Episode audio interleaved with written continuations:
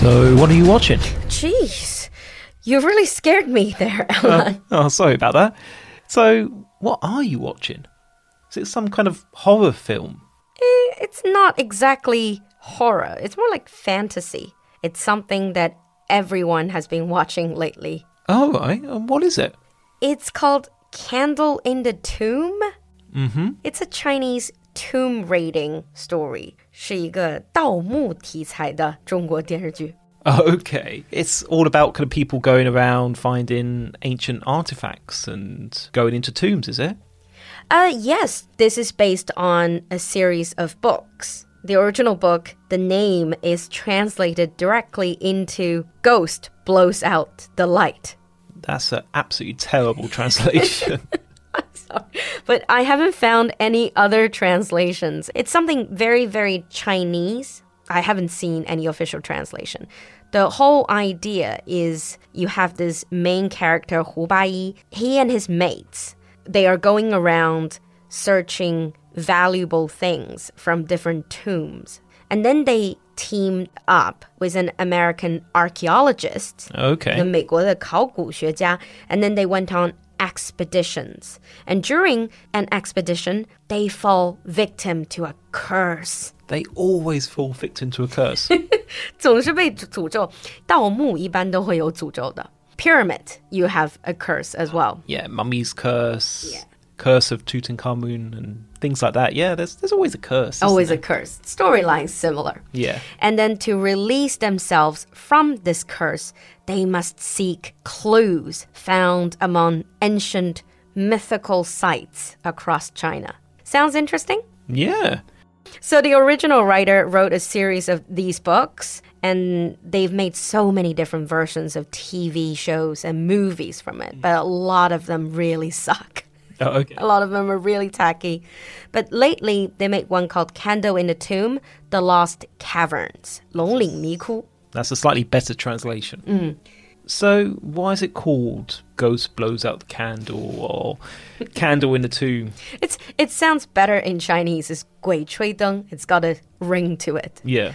The name is actually from a saying the author wrote 人点烛, 鬼吹灯. So a human lights the candle and the ghost blows it out. It is all about one particular technique they use when they're getting into these ancient graves or tombs. They go in, the tomb raiders, they will light up a candle in the corner of the room. If the light is out, they know whatever spirit is in that tomb is not happy. And they have to put everything down. They can't take anything. They have to leave immediately. Oh, okay. So it's just a way of safeguarding then. Yeah. It's kind of like Protect a, a alarm signal, Oh, okay. so to speak. And then that's where it they got the name.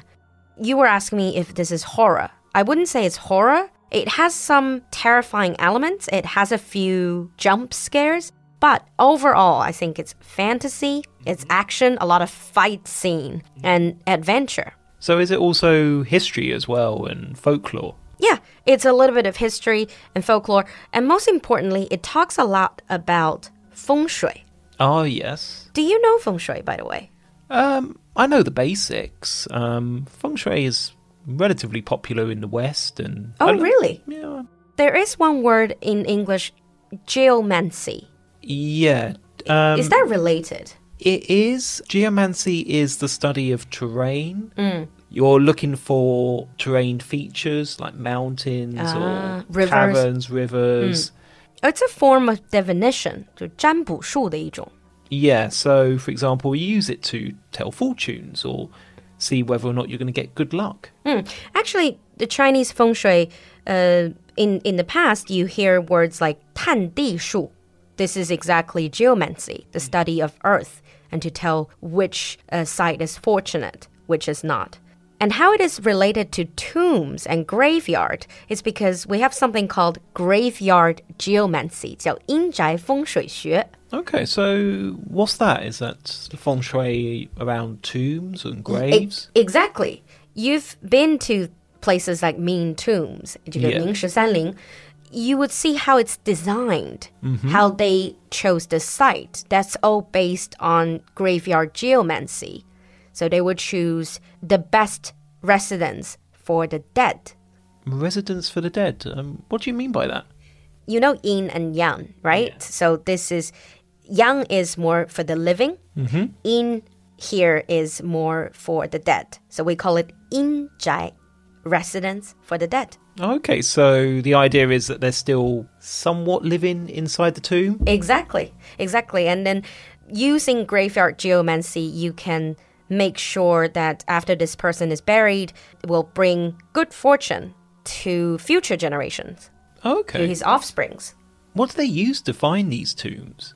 In the story, the main character, he's got a very, very old book passed down from his grandfather, great grandfather, but he also uses a luopan, which is a Chinese compass. Oh, yeah, I think I've seen those around. Mm. They're quite complicated. They've got like compass and they've got lots of signs around the edge. Yeah, I think it's called Geomancer's Compass. It looks pretty cool, but I think only a, a feng shui master or a geomancer, the feng shui shi, they only they can use it. I, I don't think I will be able to understand. So we were talking about tomb raiders and then grave robbers. Mm-hmm. What is the difference? Oh, um, probably not very much, but Tomb Raider sounds a bit cooler. Uh, Grave robbing is a crime, and it has that idea that you are just stealing from tombs. 就是 low. Well, as Tomb Raiders, they might be very Adventurous. adventurous, exciting, and they might be doing it for science. But if you're a grave robber, you're just doing it because you want to make some money.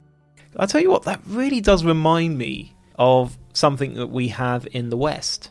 You gonna say Indiana Jones now. Well, how did you guess?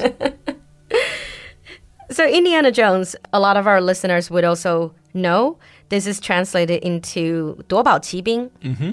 Are Indiana Jones films popular in the West? very popular. Even though they're quite old now, they're from the 1980s. Uh, they've generally been very, very popular. And it's quite a simple storyline, really.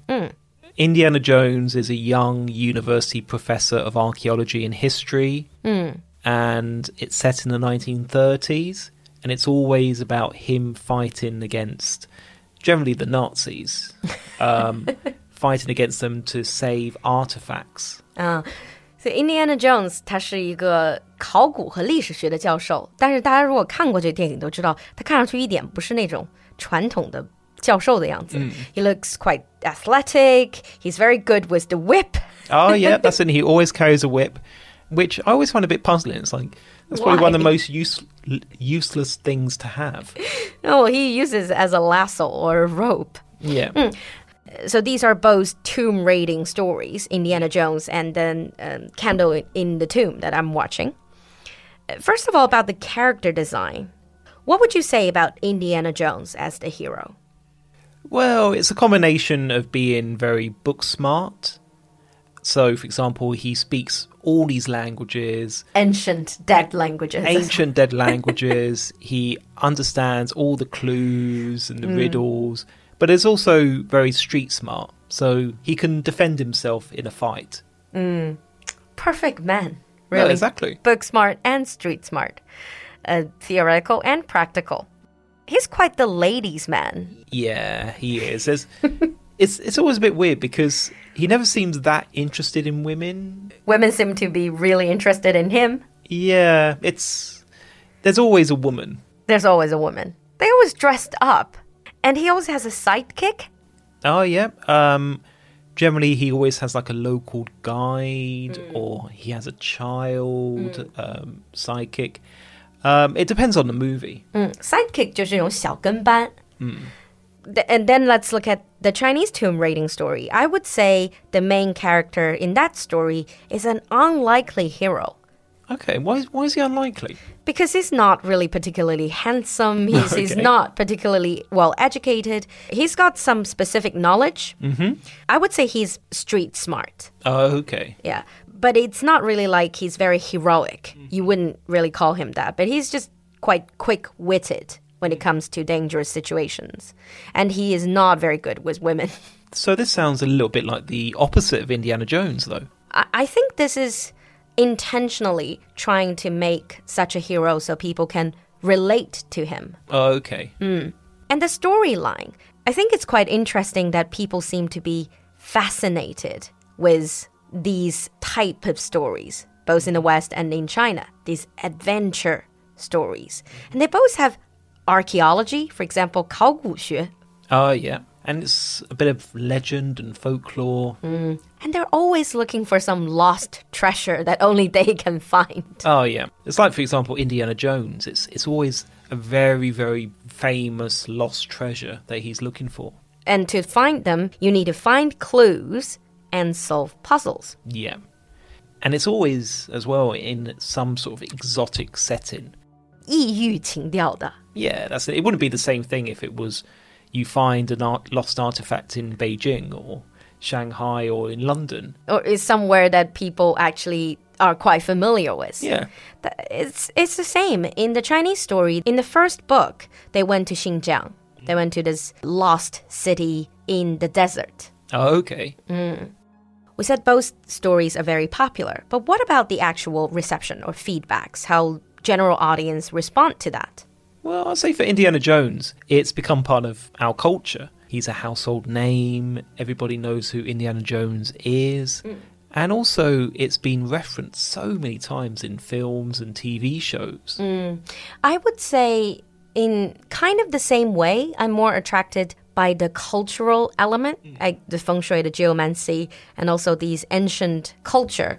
That attracts me more than the special effect. Yeah, that's in, well, Indiana Jones doesn't really have what we would consider special effects now. If you watch the film now, That was made in the 80s, right? yeah, it, it seems a little bit old.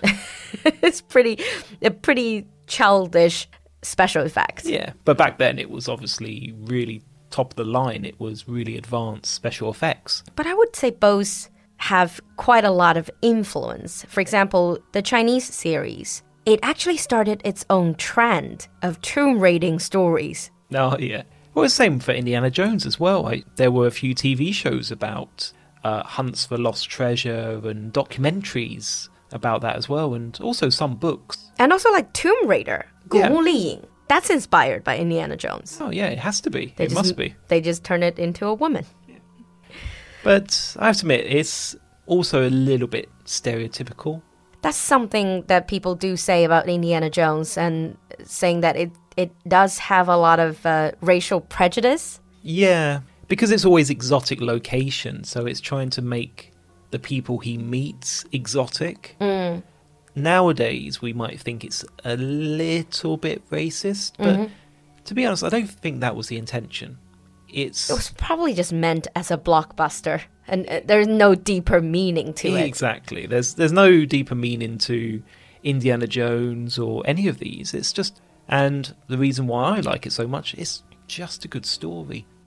It's a good story. It's something that you can just lay back, have a drink, and then, or have some popcorn, and then just spend the whole night watching. Okay, well that sounds like a plan. Do you fancy watching Indiana Jones after this? You can also try to get into my stories. Okay. Sounds good. All right. So, uh, those of you who are listening to the show, if you have been following Longling Miku the same way that I did, leave us a comment. Or if you're a fan of Indiana Jones, also leave us a comment. We'll see you next time. Bye. Bye. 酒馆家人们，追剧的同时，别忘了给自己充电哦。我和安兰的酒馆第八期进阶口语课程正式开放报名了，干货满满的核心课程，让你真正敢于开口，有话可说。如果你更喜欢轻课，酒馆的话题拓展包五月版马上开课，每周一杯奶茶的超值价格，紧扣酒馆节目话题，让安兰、TJ 和 Sarah 三位英国主播陪你聊。赶快添加小助手获取免费试听课吧！小助手的微信号是 l u l u x j g two，l u l u 就是露露，x j g 是小酒馆的汉语拼音首字母，最后一个数字二，l u l u x j g two。添加小助手后，可以直接对话咨询八期进阶课程，也可以回复“拓展包”三个字进入轻课群。想要获取每期节目完整文稿，加入酒馆社群，也不要忘记关注我们的公众号“露露的英文小酒馆”。我们在酒馆里等你。